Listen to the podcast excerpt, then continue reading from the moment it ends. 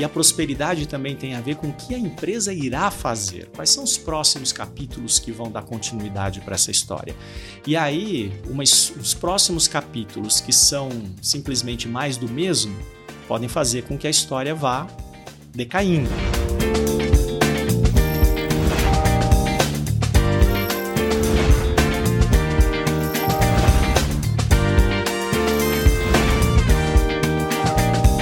Pedaços de Brasil que dão certo. Tenho sempre apresentado aqui o livro do meu amigo Roberto Tranjan com histórias fantásticas para sua empresa, para o seu negócio e, claro, para sua vida. E hoje eu converso com Alexandre Zorita, ele que é o estagiário mais longevo da Metanoia. Na verdade, diretor, né? Mas estou brincando aqui porque o Alexandre fez essa brincadeira aqui no começo. Obviamente, eu já peguei o gancho como um bom é, apresentador, não deixei passar batido e te apresentei assim, né, Alexandre? Tudo bom? Tudo ótimo. Antes de mais nada, obrigado pelo convite. Né? Muito bom estar aqui. E sim, o estagiário mais longevo da metanoia, talvez da história, e com muito orgulho, até porque ser estagiário também credencia a gente para participar dos projetos mais diferentes, inusitados e inovadores possíveis. Cara, agora eu queria entender o que, que é a metanoia. É um curso, é uma escola, é uma mentoria, é um grupo de empresários? O que, que vocês fazem? Fernando, tem um amigo que recentemente definiu a metanoia e de um jeito que nós gostamos muito, que é uma boutique de aprendizado. E eu gostei muito quando eu ouvi essa expressão, porque é, não é assim para todos ou não é para é para um conjunto né, de pessoas que de fato queiram conseguir resultados diferentes com os seus negócios.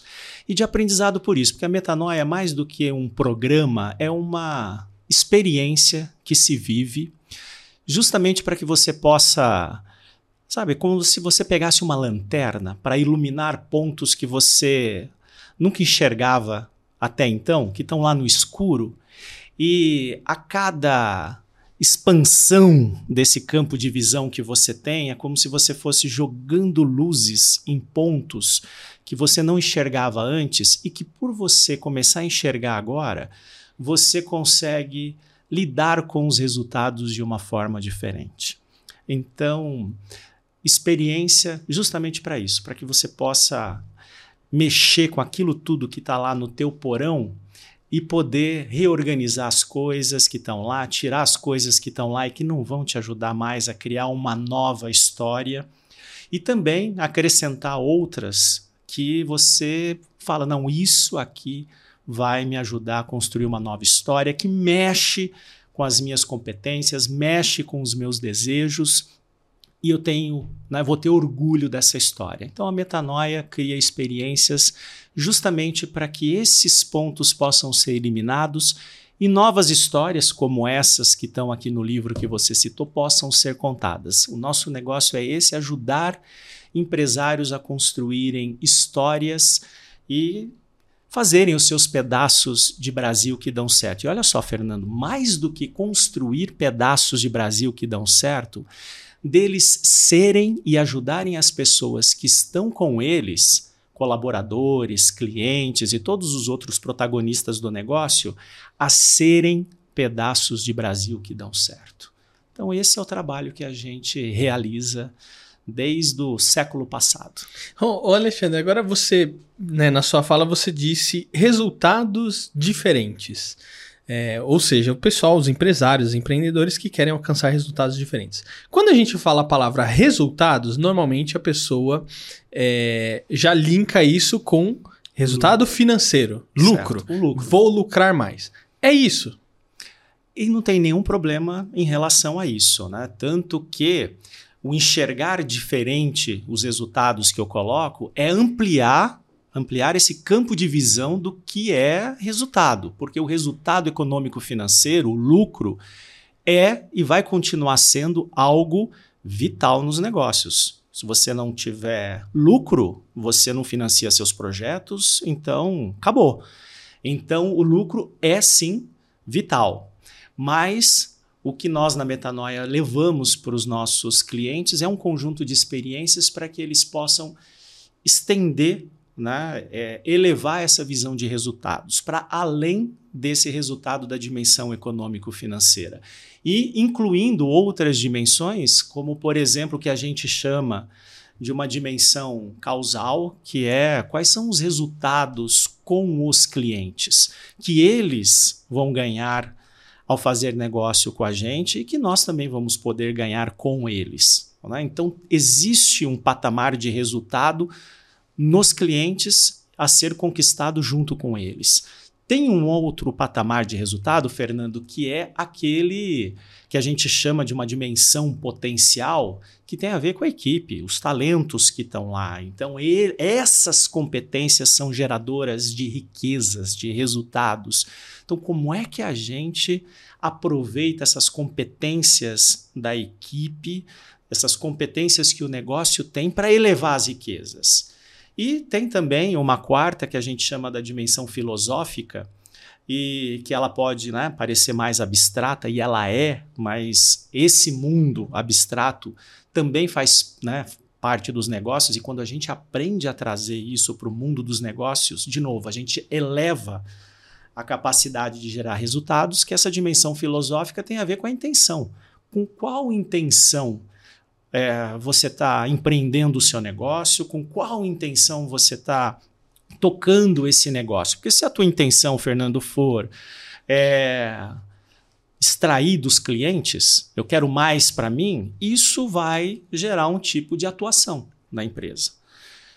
E, agora, e um tipo de relação com a equipe e com os clientes. Agora, se a minha intenção tem a ver com contribuir, também ajudar os clientes a resolver o problema dele com as competências que nós temos, isso gera um outro tipo de atuação da empresa e um outro patamar de resultado. Por isso que resultado é o principal desafio dos líderes.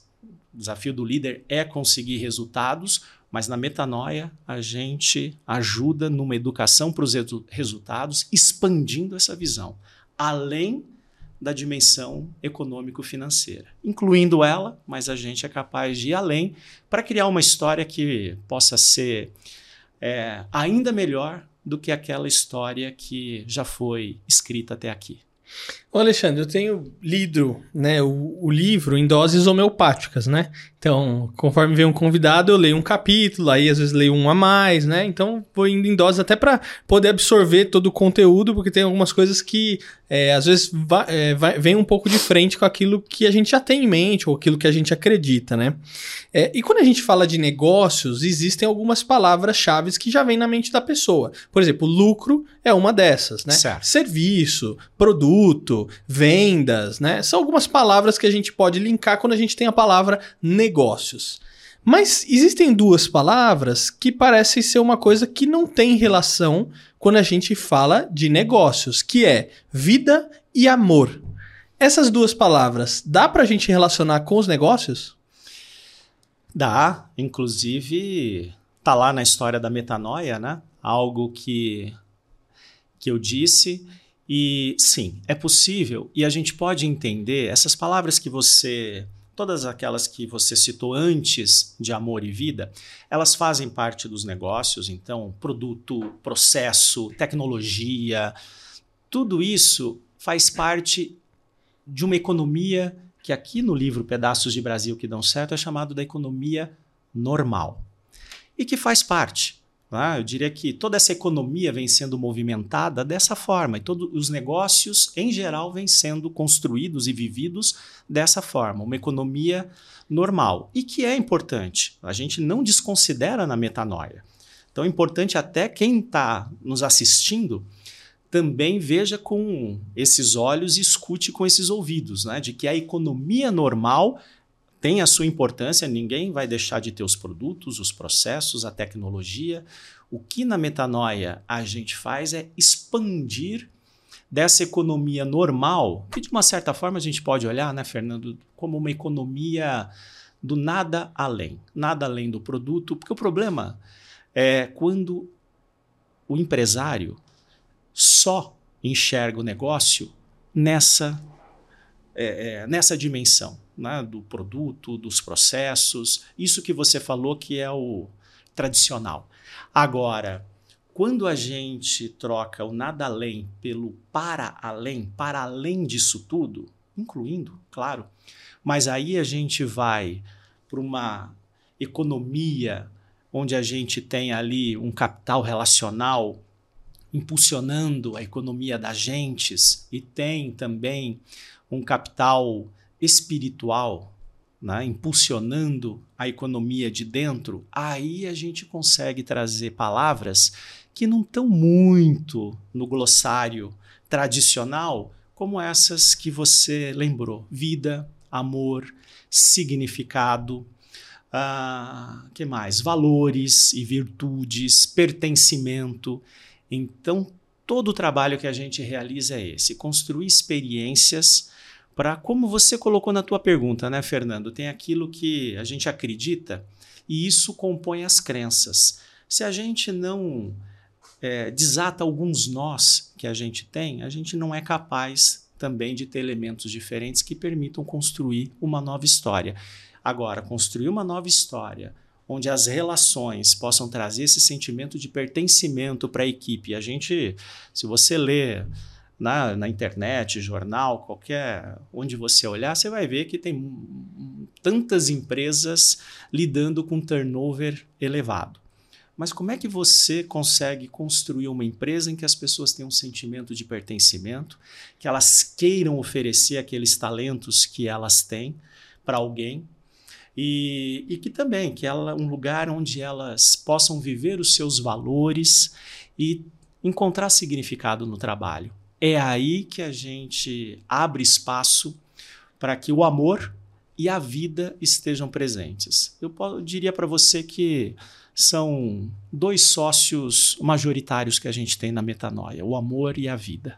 Né? Então, para eles, a gente faz o nosso trabalho acontecer. E para todos aqueles que se beneficiam com isso. Né? Muito bom. E olha, além desses insights muito valiosos que você está trazendo aqui, o Roberto Tranjan, em todos os programas que a gente está falando de pedaços de Brasil é, que dão certo, está fazendo a sua participação aqui. Então, quero chamar o Roberto Tranjan. E aí, Tranjan, o que, que você tem para a gente hoje?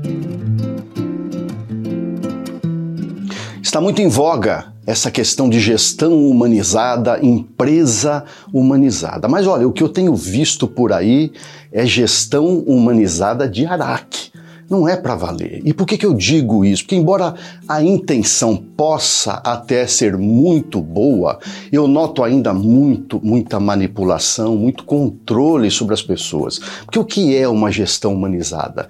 É fazer com que as pessoas participem das decisões que afetam o trabalho dela. Essa é a base de uma gestão humanizada, pois senão será sempre uma relação objeto, não uma relação sujeito. Gestão humanizada sempre será uma relação sujeito-sujeito. Muito bom, Roberto. Obrigado, viu, por mais esses sites super valiosos. E você também pode acompanhar muita coisa ali na rede social do Roberto, tanto no LinkedIn, no Instagram. Tem muita coisa bacana que ele posta ali é, semanalmente. Agora, dentro dessas palavras também, vocês têm um mote muito bacana é, que eu vi no livro, que é uma cultura ética, humana e próspera que também me parece que não é uma coisa assim alcançável, né? Porque a gente sempre tem aquela impressão assim: ah, aquele cara tá ganhando muito dinheiro. Ah, então ele é corrupto, é imoral, é não sei o quê, e tem esses links que a gente faz, né? Ou, por exemplo, meu, mercado imobiliário. É uma porcaria. Ninguém quer saber de ver corretor, falar corretor, porque, meu, os caras fazem de tudo para vender, né, um imóvel, empurrar para você goela abaixo. Então, tem como a gente ter uma cultura ética, né? humana, ou seja, preocupado ali com os nossos colaboradores, com os nossos clientes, os nossos parceiros, e mesmo assim ainda a gente ter prosperidade nos negócios, ou seja, a gente ter lucro ou não, só se destaca aí no mercado nesse sentido, né, é, da riqueza, quem vai contra esse tipo de movimento? Sim, é possível. As histórias que estão aqui também mostram isso. E e olha só, hein? Vamos colocar lá num patamar elevado. Não é ética ou humana e um pouco de próspera, ou humana, mas um pouco é. Não, ética, humana e próspera. Então, sim, é possível ganhar dinheiro fazendo bem, não tem mal nenhum em ganhar dinheiro se você está levando adiante uma contribuição que contribui com um grupo de pessoas que você escolheu atender. Tá? Então, aí né, não tem nenhum problema nisso.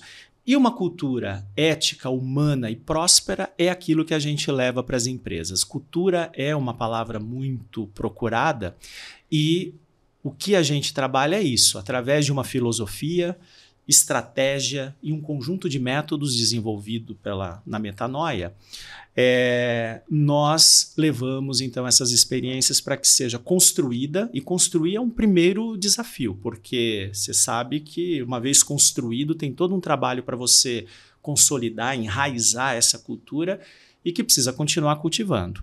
Ética humana e próspera. Ética, porque né, que os comportamentos que as ideias e os pensamentos que tem ali na, nos líderes e na equipe conversem com os valores que edificam essa empresa.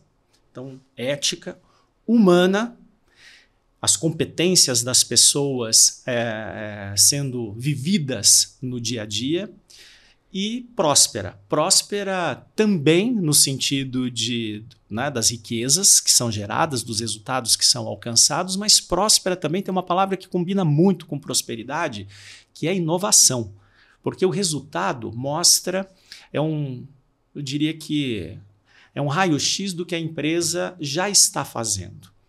E a prosperidade também tem a ver com o que a empresa irá fazer. Quais são os próximos capítulos que vão dar continuidade para essa história? E aí, os próximos capítulos que são simplesmente mais do mesmo podem fazer com que a história vá decaindo. Então, inovação é uma palavra muito importante nesse contexto todo que a gente está discutindo aqui, né? Tem tudo a ver com a prosperidade, justamente por isso, porque é aquilo que vai levar aos resultados futuros, aos próximos capítulos da história. Mas, resumindo, é, é possível ganhar dinheiro fazendo bem e é possível ter uma cultura ética, humana e próspera, os três juntos, integrados ao mesmo tempo. Ô, Alexandre, eu não quero parecer um descrente, né? É, quando você está contando tudo isso, porque eu estou questionando, né? Ó, dá para vida, amor com negócio, né? É, é, cultura ética e tudo mais, mas dá para policiar, né? Mas, né? E, eu acho que assim, isso é uma mentalidade é, se não da maioria, de muitos empreendedores, as pessoas que estão no negócio no dia a dia. É até mesmo executivo. Tem executivo que sabe, não, para você entrar nesse mercado, você vai ter que vai não sei o quê, você tem que ser assim, você vai ter que engolir muito isso, você vai ter que, não, tem que pagar um não sei o quê, né? É, então tem alguns mercados que são mais assim. Não é uma questão de mentalidade da pessoa, e se for, que eu estou entendendo que é, tem como a gente mudar essa mente da pessoa e falar assim, cara, não precisa ser assim? Tem, inclusive, como é, isso que você falou da mentalidade é o trabalho que é feito nessas experiências, por isso que não é um treinamento, né? é, é uma experiência que você vive para você poder olhar para essa mentalidade que você tem hoje e poder fazer as escolhas que você achar apropriado para a história que você quer contar. Então, tem a ver com essa, a gente chama de mudança de modelo mental, é um significado, inclusive, de, de metanoia, essa mudança de modelo mental, e é aquilo que a gente faz. Então, a gente trabalha, né, e a educação é a forma transformadora da gente conseguir isso, porque uma educação, quando ela é educação de fato, Fernando, ela é transformadora. E é isso, é capaz de levar a gente, a nossa consciência, né, ou mentalidade, de um ponto para outro. E chamei agora de consciência, que às vezes também pode parecer uma coisa muito etérea, mas é isso, é expandir o nosso campo de visão para poder expandir também o nosso campo de atuação. Então, trabalhar a consciência e as competências são dois pontos muito importantes nesse processo de educação para que você consiga colocar, de repente, em xeque algumas coisas que estão te impedindo de conseguir atingir alguns projetos, de levar adiante algumas ideias que às vezes não vai para frente, não é por uma questão financeira, não é por uma questão é por uma questão de mentalidade. Então, mexendo nessa mentalidade, é possível contar aquelas histórias que às vezes tem aqui na mente, no coração e que ainda não tiveram chance de acontecer. Alexandre, agora, né, você falando dessa transformação e tudo mais, é, me lembrei de um determinado ponto ali no livro que tem uma fogueira e tem algumas pessoas conversando ali em volta dessa fogueira, né? E aí eu falei, nossa, fogo, né?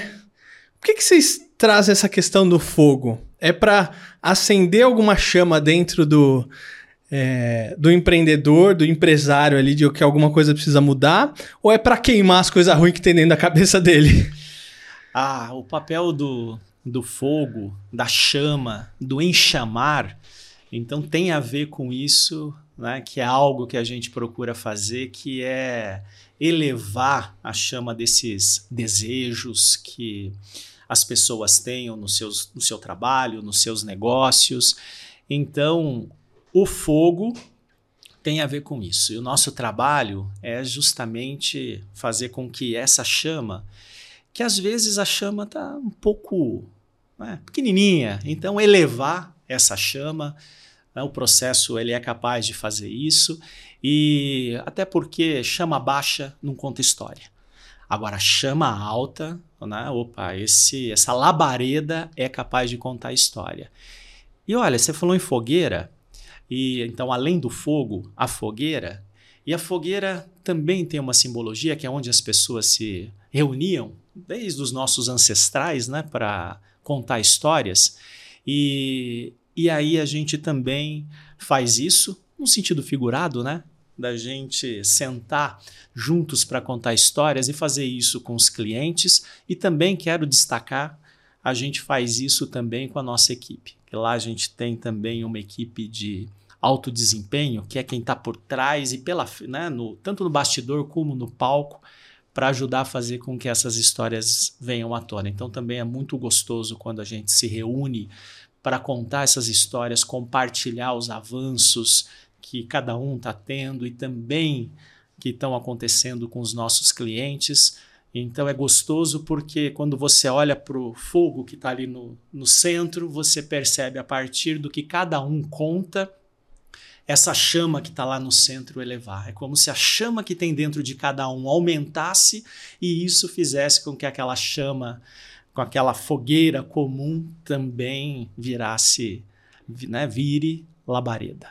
Muito bom, olha, Alexandre, fiquei muito feliz que você veio aqui, muito feliz com esses é, insights que você trouxe. Eu espero que isso inspire é, os empresários, empreendedores, o pessoal que está acompanhando aqui o canal, ou até mesmo as pessoas que às vezes não são é, donas do próprio negócio, mas que estão trabalhando ali nas empresas, que com certeza, às vezes, uma coisinha que ela ouve aqui leva para lá e às vezes faz toda a diferença no dia a dia. Então, obrigado, viu?